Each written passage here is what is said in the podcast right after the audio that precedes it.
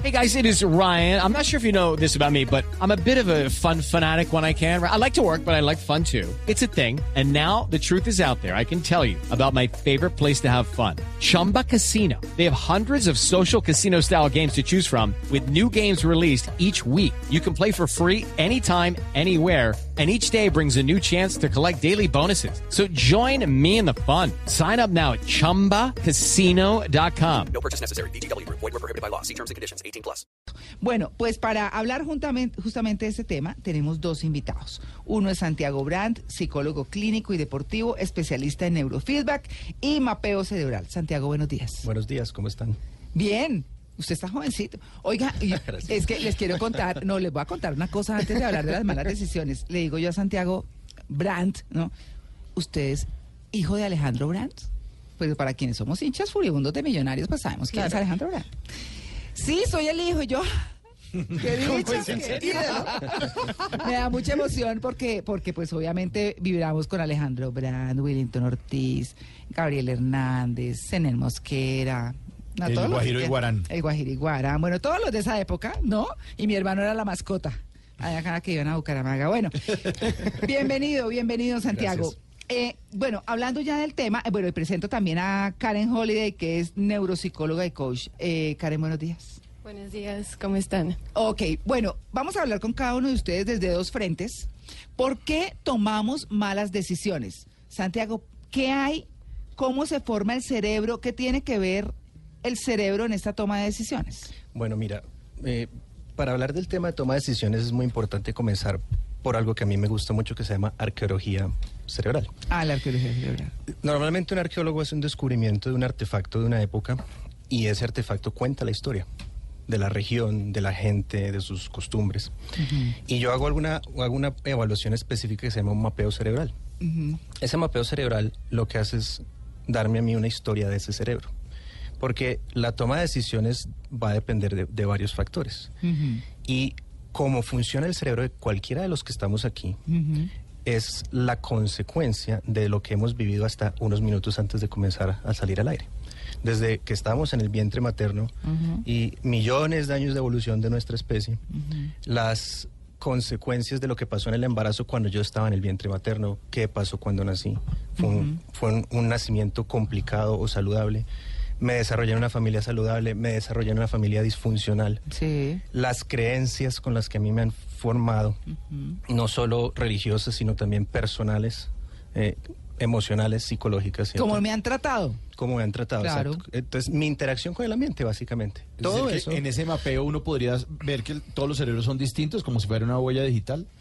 Exactamente. O- Uno podría decir, por ejemplo, que así como hace ejercicio y entonces eh, come, eh, consume proteína y alza pesas y se tonifica y entonces los músculos se ponen gruesos, ¿eso le pasa al cerebro? Exactamente. Y, todo, y, y esos factores tienen que ver con la conectividad. ¿Cuántas neuronas tenemos y qué tan bien funciona nuestro cerebro en un momento determinado? Lo que comemos, con quién nos relacionamos, nuestro nivel de escolaridad, las experiencias de vida que hemos tenido, tenido perdón. Y una muy, muy fuerte que marca mucho si hemos eh, tenido alguna experiencia traumática en nuestras vidas, si hemos Claro. eh, tenido algún tipo de trauma emocional fuerte. Eso modifica bastante la estructura del cerebro y la forma en la que hacemos las cosas. Y muchas personas, por ejemplo, que toman decisiones, malas decisiones financieras, Ah. eh, han tenido traumas directamente relacionados con el dinero o no directamente relacionados con el dinero previamente y eso lleva a que se programen de cierta manera para tomar decisiones que no son las más adecuadas. Ya que, ya que toca ese punto, ya que toca ese punto, eh, más adelante vamos a hablar con Eric Lara justamente del De tema, porque mire financieras. las decisiones financieras, ahí está. Bueno, entonces podríamos decir que el cerebro como tal toma una forma, digamos, ante el comportamiento de las palabras y yo, digamos, le estoy diciendo a usted todos los días, usted es malo, usted es malo, usted es malo, usted es malo. El cerebro toma, digamos, como, como, como una horma, como si le estuviera ahí martillando y ya se acondiciona y de pronto, eh, no sé si de pronto fí- eh, físicamente se... ¿Se tome modifica? alguna forma, se modifique, pero más allá de eso también hay posibilidad de cambiarlo a futuro o simplemente eso queda así como la puerta que usted rompe. Bueno, para la primera pregunta la respuesta es sí, es lo que se llama plasticidad. El cerebro es moldeable y tiene que ver básicamente es con la materia gris, la materia blanca y la conectividad, la masa como tal. Sí. Entonces, las experiencias negativas lo van a afectar, ¿cierto? Por ejemplo, la pobreza una baja escolaridad afecta grandemente el cerebro, estar desnutrido lo afecta. Para la segunda pregunta, la respuesta es se puede modificar. El cerebro es moldeable, es plástico, es decir, se puede mejorar y se puede optimizar en cualquier etapa de la vida. Obviamente puede haber ciertas condiciones un poco más complicadas, eh, como trastornos psiquiátricos un poco más fuertes que no permiten que se vuelva a retornar, pero es algo que se puede conseguir. Entonces, una persona que nace no está condenada a morir con ese cerebro. eh, y como él dice, el, el loro viejo no aprende a hablar, o ya- yo ya me morí así, eso no es verdad. Si la persona tiene la voluntad de cambiar, hay her- herramientas que se pueden implementar para moldear ese cerebro y que la persona tenga una vida más adaptada. Y eso la lleva a tomar mejores decisiones. Santiago, yo, yo quiero preguntar como fisiológicamente, cuando uno está tomando una decisión o está pensando en algo o cualquier cosa, pero bueno, hoy que estamos hablando de las decisiones, ¿el cerebro se mueve? Eh, por decir algo, este es el lado de la plata. Es que quería preguntar por el cerebro de los corruptos como. Pero bueno, eh, este es el lado de las emociones, este es el, no sé, eh, cómo está dividido el cerebro eh, o cómo se cree pues que funciona o han investigado que funciona, eso se mueve cuando uno está haciendo, tomando algún tipo de decisión. ¿Qué tal yo le pregunto? No, es, es una muy buena pregunta. ¿Por qué? Porque se puede medir. Ah. Y nosotros en términos de qué lo medimos de impulsos eléctricos. De hecho, cuando tú tomas una decisión, el cerebro ya la ha tomado unos milisegundos antes de que sea consciente para ti. ¿Ah, sí? Entonces tu cerebro ya ha decidido qué vas a hacer antes de que tú conscientemente decidas cualquier cosa. Como que y después baja la información. Y después baja la información. Y hay eh, son redes neuronales. No, una parte del cerebro no funciona de manera independiente. Las diferentes partes del cerebro siempre están interactuando y hablamos de redes neuronales. Son grupos de neuronas que están conectados específicamente. Si están mal conectados, nos llevan a tomar malas decisiones. Si están bien conectados, tomamos mejores decisiones. Y esas redes neuronales se activan o se desactivan dependiendo del estímulo que acompaña esa decisión y de la emoción que acompaña esa decisión. Ya. Entonces, si un cerebro está bien programado, hay redes neuronales que se activan bien y nosotros podemos entrenar para programarlas. Pero si nosotros repetitivamente en nuestras vidas estamos acostumbrados a tomar malas decisiones, estamos desprogramando es- esas redes neuronales específicas, entonces, ¿qué va a pasar?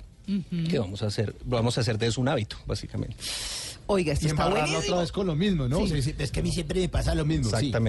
Eso. ¿Y, por qué? y cerebro. por- entonces la gente dice, ¿por qué a mí? Claro. ¿Por qué? Sí. ¿Por qué a mí? Pues Y, Pues y- usted es el que toma sus decisiones. Claro. y en ese punto el cerebro ya encuentra una satisfacción de decir, Ay, yo todo lo malo, a mí siempre me pasa lo mismo. pero ya, o sea, ¿se, se satisface de eso? Sí, y eso que dices tú es muy importante ¿por qué? porque se ha encontrado que el quejarse modifica el cerebro negativamente. Entonces tú, puedes, tú puedes crear Qué redes neuronales que te llevan a quejarte todo el tiempo. Claro. El ser negativo, el tener una composición psicológica negativa, programa el cerebro para que seamos negativos. Pero entonces le devuelvo Tremendo. la pregunta. Cuando usted siempre está como, todo está perfecto, todo es buenísimo. Todo es posible. Ay, no, qué no, áspera. no, no Sí. digamos que, por decirlo No. de alguna manera, Motivador, droga el cerebro, o sea, como que ya... Motivador. Y, y- y le nula la realidad. Puede pasar también, claro. Puede pasar que la persona esté teniendo unas expectativas demasiado irreales y demasiado cercanas a lo que es eh, su vida en general, que puedan llevar a ese aspecto también. Entonces, lo, lo que nosotros queremos siempre es entrenar a la persona para que no vea todo color de rosa, porque no todo es color de rosa, la vida también tiene problemas y tiene dolores. Pero es que tenga las herramientas para ser resiliente, y resiliente es hacerse resistente ante los problemas, tener la capacidad de que de enfrentar los problemas y el estrés de la vida aunque existan dificultades. Claro, estamos hablando de las malas decisiones. Yo les tengo en línea a Eric Lara. Ahora, a propósito de que Santiago Brandt, para quienes están llegando a la sintonía de Blue Jeans, psicólogo clínico y deportivo, especialista en neurofeedback y mapeo cerebral. Estamos hablando de las malas decisiones, cuando uno toma malas decisiones, ¿por qué? ¿Qué influye? ¿Qué pasa? Pues bueno, ya sabemos por lo que nos ha contado Santiago que es como una estructura que se genera con la historia de vida, podríamos decirlo así. En gran parte. En gran parte. Bueno, muy bien. Hay partes fisiológicas, hay partes de entorno, en fin. Pero Santiago habló de las malas decisiones económicas. Y nuestro experto en malas decisiones, no me ha dejado comprar Sharpie, Santiago. Le voy diciendo, ¿no? Dice, cuando vaya a comprar algo, piense, ¿lo necesito? Ay, yo no lo necesito. Pero me está lindo, o sea, buen precio. Sí. Eric, buenos días. ¿Cómo estás? Bien. Hola, Luis Carlos. Hola, muy buenos días para todos. No lo había saludado, qué pena. Bueno, Eric, eh, las malas decisiones en lo económico. Sí, pero ahí fíjate que fuera de entender todo, todo lo que están tratando mm, en este momento, la estructura, etcétera, es, es como evitarlas. Ajá. Ah, muy bien. Y ese, ese evitarlas eh, empieza por darse cuenta la alta influencia de la emocionalidad y la psicología en las decisiones financieras. Sí. Ese darse cuenta empieza por esforzarse a conocerse a sí mismo en la forma en que yo decido. Dicen que como una maneja la plata, maneja los sentimientos. Digo, Perdón, como maneja los sentimientos, maneja la plata, es lo que dice. Claro, pero, pero no solamente la plata en, en todos los ámbitos, sino cuál es el proceso que sigo para manejar esa decisión financiera. Mira, hay decisiones financieras que no involucran dinero, ¿Ya? o sea, una transacción, por ejemplo, servirle codedura a alguien. Uy. Ese es un favorcito, etcétera, ¿sí? Sí. Pero va a afectar su futuro. Si se olvida y el otro no paga, ahí le llegó el- el- la deuda. ¿Uno puede tener cerebro de codeudor, Santiago? pues yo pregunto porque Sí. digo, no. Ah, ¿Sí? Sí, y, la gente que no sabe decir que no, que Ah. tiene dificultades para decir que no. Exacto, Ah. el que quiere siempre eh, confirmar eh, eh, eh, la aceptación del otro, entonces le dice, listo, yo te ayudo en eso. Uy, no, qué galleta. Entonces, eh, ¿cómo evitamos eso? Entonces, mm, la primera etapa es evitar buscar argumentos que refuercen la decisión que ya viene previamente tomada en mi cerebro. Entonces nos, nos vamos a buscar cosas que refuercen lo que ya, ya pensé que debía tomar y, y- y trato de alejarme de lo que va en contra de eso. O sea, no me gusta que me digan lo contrario. Mm. Esa es una forma eh, eh, de evitar, es decir, buscar siempre a alguien que le contradiga de esa decisión que va a tomar Claro. Para que se salga usted de esa zona en que está confirmando siempre, buscando quién le dé la razón, más o menos es el tema. Claro. O, o, o siempre buscar el lado optimista de la decisión que vas a tomar. Mm. Y quedarse solo en el lado optimista y no ver el lado malo que pueda suceder. Eso nos lleva a esa- aprender eh, Ujú. cómo evitar estos, estos temas, cómo aprender a evaluar los riesgos. Bueno, y- pero Eric, Eric, eh, uno, lo que decíamos al comienzo es, uno va a tomar una mala decisión y sabe casi, o sea, hay algo que le dice que la está tomando. ¿no? Que usted la está embarrando. Y entonces ahí con la plática, ¿qué? Sí, eh, tiene ese lado que le está diciendo no, pero esto puede salir mal. Fíjate que lo que empieza a funcionar es los, lo que llamamos los sesgos Sí. cognitivos que hemos hablado antes y es, es cómo yo voy distorsionando el proceso con base en, en preconceptos que he tenido antes. Entonces, por ejemplo, esa decisión me dice, no, esto, esto me va a ir, me puede ir mal, pero no, no, seguramente me va a ir bien. Empieza a equilibrar la balanza hacia un lado en ese, en ese pensamiento interno, esa discusión interna que tienes. Eh, Un caso sí, muy, muy interesante es cómo evitar el tema de los apegos Ah, sí, claro. y pensar que lo que mi, lo, lo mío vale más de lo que realmente vale. Sí. Hay, hay un programa que se llama... eh, uno- una gente que es desordenadísima, igual, acumuladores. Compulsivos. Uy, qué cosa tan impresionante. Pero hay unos que son, vi el otro día uno de una viejita que tenía un montón de cosas, pero organizaditas. Pero hay otros que son repuercos. Uy, sí. Encima de Es todo asco. viven en un mugre. Uy. Una cosa terrible. No, mira, un, un tema de decisión financiera del apego es, por ejemplo, cuando tú, tú tienes un bien, cualquier posesión, pero para salir de un problema tienes que venderlo. Mm, ah, o claro. sería mejor decisión venderlo porque está pesando más el apego, ese, ese apego emocional a ese objeto o a esa posesión, Mm. que lo que vas a lograr saliendo de una deuda, por ejemplo, vendiendo ese bien. Claro. Entonces, esa es una mala decisión en el apego. Mm, O la idea del negocio, ese es típico en todos los emprendedores, que la idea de mi negocio es muy buena porque es mía.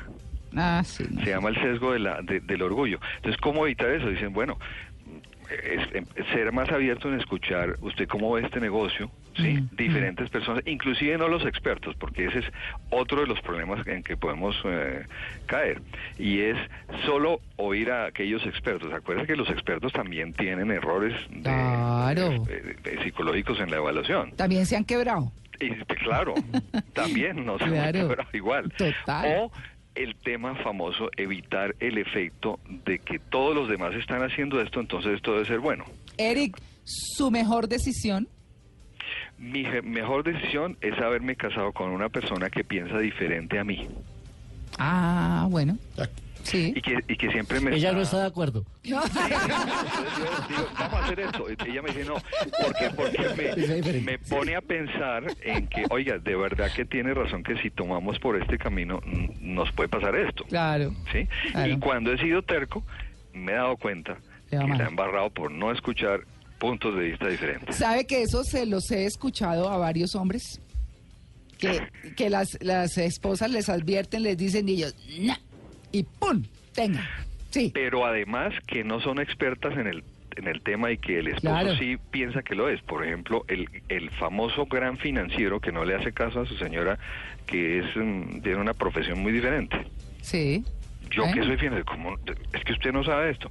Ese sesgo es el pensar que yo sé mucho y los Sí. demás no saben nada.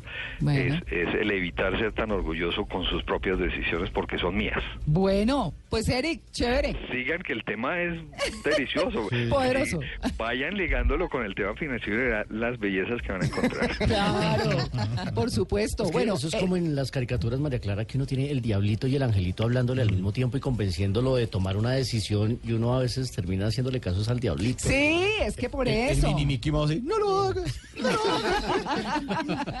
bueno, 8 y 32, Eric, un feliz día. Importante Sí. eh, recomendación es siéntese, cojan un lápiz y hagan un plan Ah. y, ape- y piensen bien antes, y no, no lo dejen en la cabeza, porque eso es lo que le empieza a uno a jugar jugadas. Claro. Claro. Bueno, Bueno, un feliz día. Aquí los estoy- estaré escuchando y riéndome. Bueno, listo. Vale, Eric, un feliz Bueno, día. Simón. Mire, a propósito, Julián Escobar con el numeral en Blue Jeans nos dice que él cree que la mejor decisión que ha tomado es ahorrar y que además le agradece a Eric Lara o arroba libre de deuda por poderlo hacer de una mejor manera. Oiga, qué chévere. Y este debe ser amigo de Mauricio. Aquí, Mauricio Quintero. ¿Por qué? ¿Quién, quién? Carlos dice, la mejor decisión que he tomado es dejar de beber. Me tomé, no, no lo digo porque, beba, sino dice, Ah, bueno. pero déjeme completar. Ah, bueno. Me tomé toda la cerveza que pude. Usted es pocholero. Sí. Ah, bueno. ¿Cómo se, llama, ¿Cómo se llama el oyente? Carlos. Ya lo contacto para ver si nos Carlos regala. 289-49447 se llama. Bueno, Dice, is, bueno, y el empresario ha ganado plata y yo más arruinado. bueno, eso dice. Eso dicen nuestros oyentes. Eh, por ejemplo, María Elvira Andrade dice que volverse independiente también. ¿Ah? Es una muy buena decisión. 8 y 33.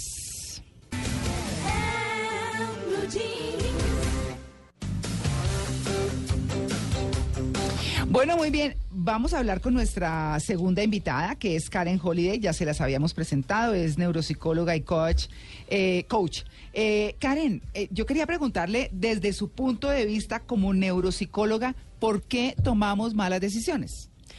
Bueno, em, resulta que las decisiones, que, mejor dicho, tomamos las decisiones creyendo que somos súper racionales y que las tomamos pensando y usando nuestro pensamiento crítico y analizamos las decisiones un montón antes de tomarlas y resulta que no nos damos cuenta que el 90% de las decisiones que tomamos son inconscientes. ¿Ah, sí? Sí. Em, y están muy relacionadas con las emociones. Cada vez que hemos hecho algo y que nos ha ido bien o mal, esto queda grabado en nuestro cerebro inconsciente o emocional y eh, estas emociones nos avisan Mm. cuando vamos a tomar una decisión que es correcta o no. A veces oímos estas señales y otras veces no las oímos porque queremos meterle cabeza a las decisiones. Entonces siempre está el dilema de tomamos las decisiones con el corazón o con la cabeza. Sí. Siempre nos han hablado de esto. Sí. Y resulta que, pues, evolutivamente tuvimos que desarrollar una forma muy rápida de tomar decisiones con muy poco tiempo y muy poca información, porque de esto dependía nuestra supervivencia. Sin embargo, pues, hoy en día el ambiente ha cambiado significativamente y a veces sí necesitamos eh, llevar ciertas cosas a la conciencia. Es una, es una mezcla rara de poder oír las emociones y tomar estos estas, eh, datos que nos dan nuestras señales y también ser conscientes de algunos sesgos cognitivos como nos hablaba Eric, nuestro invitado. Claro, Karen, eh, justamente con eso que hablaba Erin, ¿es posible que eso, por ejemplo, lo utilice el neuromarketing para poder enrollar a la gente a que compren ciertas cosas? Porque cuando el cerebro está, por ejemplo, frente a muchos estímulos, muchos colores a la hora de comprar, Sí. exactamente, el, El cerebro lo que hace es que nunca toma la mejor decisión. Es así, sino que sencillamente son tantas cosas que el cerebro piensa rápidamente, pero no toma la mejor decisión y por eso compramos y consumimos tanto de repente. Totalmente, el neuromarketing usa mucho, conoce muchísimo de cómo funciona nuestro cerebro, cómo tomamos decisiones eh, de la razón, pues de que son eh, inconscientes y hay muchos efectos en los cuales se basa, efectos y perjuicios cognitivos de los cuales no somos conscientes. Uno de ellos es el efecto halo o halo donde creemos que si ya habíamos comprado un producto de esta marca y salió muy bueno, todos los productos de esta marca van a ser buenos y resulta que no siempre es así. El otro es el efecto anclaje, de anclaje, donde creemos que mm, y está muy relacionado con todo lo que con todo lo que compramos. Entonces, si nos dicen primero que este nos dan un un producto donde el precio está exagerado y está sobrevalorado ese producto, entonces vale un millón. Y después el vendedor nos dice, pero yo le tengo este, que es muy bueno Sí. y vale 100 mil. Entonces lo queremos comprar dice, "Uy, voy a inmediatamente. aprovechar semejante promoción, los voy a tumbar. Van a salir perdiendo con mi compra. Soy muy Y resulta pilo. que no. Muy sagaz. Qué inteligente soy, resulta Con que no tarjeta están de así. crédito. Ah, 18 cuotas. Sí, entonces, por ejemplo, en las revistas electrónicas eh, había un ejemplo muy bueno y es que dicen, si usted quiere comprar la, la versión eh, la versión en línea vale 59 dólares, la versión impresa vale 125 dólares, pero la versión impresa y en línea 125 dólares. Entonces queda uno, pero ¿cómo así? Sí. La segunda, pues quítenla, porque ¿quién va a querer esa Sí. opción que es la peor? Entonces un investigador, un investigador llegó y cogió esto y se lo presentó a todos sus estudiantes, un grupo de 100 estudiantes, y obviamente todo el mundo escogió la última opción, 125, y me quedo con la versión en línea e impresa. Pero- Y los dijo- tumbé. y después dijo, voy a quitar la segunda, que es una pésima opción. A ver qué escogen. Resulta que cuando quitó esa pésima opción, la gran mayoría escogió fue la primera opción, solo la opción de, de verlo en línea. Y ¿sí? entonces, Entonces, esto es algo que usan significativamente, está relacionado con este efecto halo y es eh, con el efecto anclaje y es yo doy una opción que es pésima, pésima, que nadie va a escoger, pero eso va a interferir o va a sesgar la respuesta que yo dé o la decisión que Y yo uno tome. cree que tomó la decisión más racional, Acertada, lógica, claro. acertada. Y es un tema que es 100%, bueno, 90% emocional. Ok, Eso. Karen, yo quería preguntarle, usted habló del pensamiento crítico y entonces uno está tomando una decisión y dice, voy a preguntar acá, voy a preguntar acá, voy a preguntar acá. Y entonces, eh, por ejemplo, una gran mayoría tiene una opinión, pero de pronto hay unos poquitos o uno que dice lo contrario y entonces empieza uno a decir, miércoles, ¿qué hago? Porque si la decisión es muy importante y muy compleja, para uno es, es, eh, eh, es como un tema de, de presión, como, como ¿qué hago? Si este que sabe tanto y me dice que haga esto, si estos otros que no conocen mucho del tema, pero creen que es así, ¿qué hace uno? O sea, ¿cómo, cómo hace uno para tomar una decisión frente a, a un pensamiento crítico así de esa forma? Es muy difícil. Hay, hay un libro que se llama Blink o Inteligencia Intuitiva de Malcolm Gladwell. Habla Buenísimo. de esto. Es espectacular. Entonces él da un ejemplo en este sentido y dice, eh, un, un museo importantísimo iba a comprar unas esculturas que se encontraron que estaban en perfectas condiciones y mm, les parecía como, bueno, no sabían si comprarlas o no y llamaron, así como dices tú, a un montón de expertos a ver qué les decían. Mm. Y los expertos decían, no, pues mira, parece real, está perfecta, pero, pero como muy real para ser cierto, pero no, cómprenla porque, porque sí. Y así todos daban como su opinión, pero en el fondo algo a ellos les decía que no. A todos los que investigaron, a, la- a todos los que les preguntaban y eran unos súper expertos, al final la compraron y se dieron cuenta que eran falsas. Ay, la Porque la intuición de todas estas personas, lo que ellos decían, no, mira, sí, si, si analizamos esto y lo otro y todo, ellos decían, sí, está bien, pero algo les decía que no. Y estas intuiciones no las tomaron en cuenta. O sea que, eh, como decía Santiago, uno, el, el cerebro ya tomó la decisión siete segundos antes de que llegue a la conciencia. Las emociones nos avisan calentando el cuerpo. Entonces, si tuviéramos sensores, cada vez que vamos a comprar algo, ya los sensores se encienden y ya nuestra temperatura corporal cambió, ya hay Ay, sudoración, ya hay un montón de O cosas. sea, las corazonadas son una señal de alerta. No, los míos explotarían. Claro, por eso es que, por eso es Ah. que hay un dispositivo que se lo ponen para que usted no compre tanto. Ah, Porque claro. mide justamente eso, claro, y le avisa y lo Claro. presiona. No compre, no compre. Ese es el que tiene Eric Clara. Pero funciona basado en No, lo no que anda con una foto en de Eric Lara y no compra nada. En la billetera. No necesita ningún gadget. Ya con la En foto la de tarjeta de crédito tiene impresa la foto de Eric. Ah. Ah, iba a comprar. Ah, no, Eric. No, Bueno, listo, 8 y 48.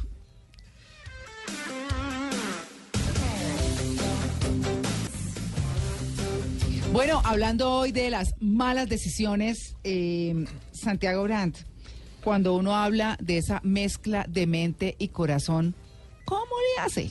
Uno necesita equivocarse para crecer, Sí. pero no tanto, ¿cierto? Bueno, no, fíjate que las malas experiencias, desde que no sean demasiado catastróficas, a veces son las mejores enseñanzas que le quedan a la persona. claro. Porque en términos generales, entre más significativo es el estímulo, mejor es el aprendizaje. Eh, entonces muchas veces eh, tener equivocaciones en la vida no es una mala, una mala mm, experiencia, no es una mala enseñanza, una mala anécdota. El tema es saber decidir bien para evitar decisiones catastróficas. Sí, que lo puedan llevar a uno a tener problemas muy grandes en- en su salud, en sus finanzas, con la familia, en todo lo general. Claro. Pero tú hablas del corazón y el cerebro y hay una, una correlación muy cercana entre los dos. y, y en muchos aspectos a veces es el corazón quien influye sobre las decisiones más que el cerebro. La ritmicidad del corazón influye el cerebro a través de eh, el sistema límbico, la corteza prefrontal y es a veces la ritmicidad del corazón la que va a determinar lo que hace el cerebro. Entonces, hay, hay un entrenamiento específico que se llama variabilidad de la frecuencia cardíaca, que precisamente lo que propone es mejorar la variabilidad cardíaca a través de la mejora de las emociones y la mejora de nuestras decisiones cognitivas. Eso va a hacer que esas estructuras del cerebro funcionen de una mejor manera. Porque cuando uno ha tenido traumas o guarda rencores o emociones negativas, esa ritmicidad del corazón lo que hace es activar el sistema límbico. Ah. Y el sistema límbico es el que guarda memorias específicamente emocionales, específicamente negativas y específicamente peligrosas. Por eso cuando uno le cae gordo a alguien, Exactamente, Ya, muy porque bien. nuestro sistema límbico está haciendo eso, nuestro cerebro está constantemente escaneando el ambiente para buscar amenazas. Ya. Y eso es un proceso de años y millones de años de evolución para evitar ser víctimas de un predador, precisamente. Y en el mundo moderno, pues los predadores pueden ser las personas que se quieren aventajar de nosotros, alguien que me quiere hacer daño, alguien que me quiere maltratar. la zancadilla. Claro. Exactamente. Entonces, ¿qué pasa? Que si el sistema límbico está muy activo, le roba a la corteza frontal la habilidad de tomar las decisiones racionales. Porque ¿dónde empieza todo? Todo empieza por la corteza prefrontal. Claro. Entonces, si yo tengo una corteza prefrontal que está apagada y un sistema límbico que está muy activo, ahí es donde yo tomo las decisiones irracionales, emocionales, y son las que me ¿Positivas? llevan a tener, no, más que todo negativas, Ah, impulsivamente, y basado en una emoción que no es la más adecuada en el momento. Entonces, un ejemplo claro eso es cuando uno está teniendo un argumento con alguien y dice cosas de las que después se arrepiente, porque no está activando las áreas del cerebro, específicamente la corteza frontal. que es Llama la que a le pedir disculpas más tarde. Exactamente. Eso, eso, perdona, se llama el secuestro de la amígdala.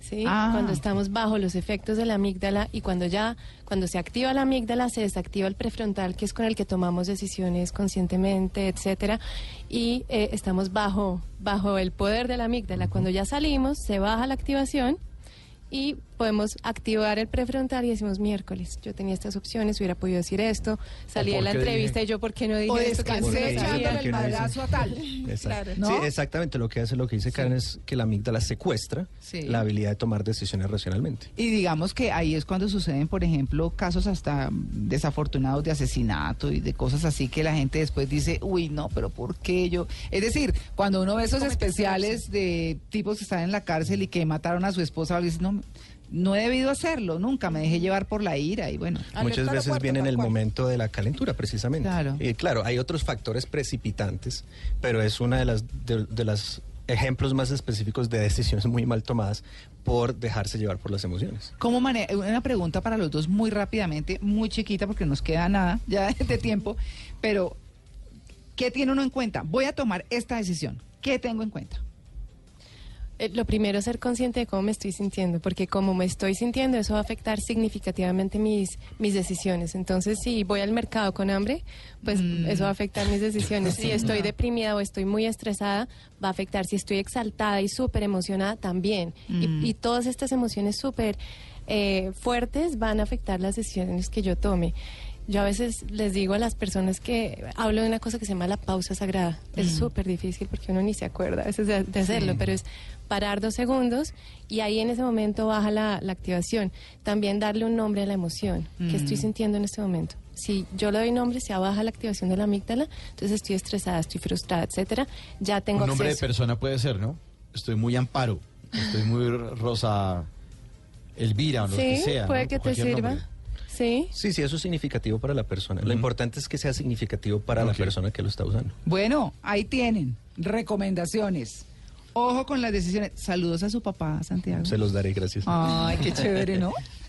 Bueno, eh, y Karen, también muchas gracias a ustedes dos, a Santiago y a Karen, por haber venido y habernos acompañado en esto que es un tema de todos los días, tomar decisiones. Muchas gracias. Gracias a ustedes. Muchas gracias.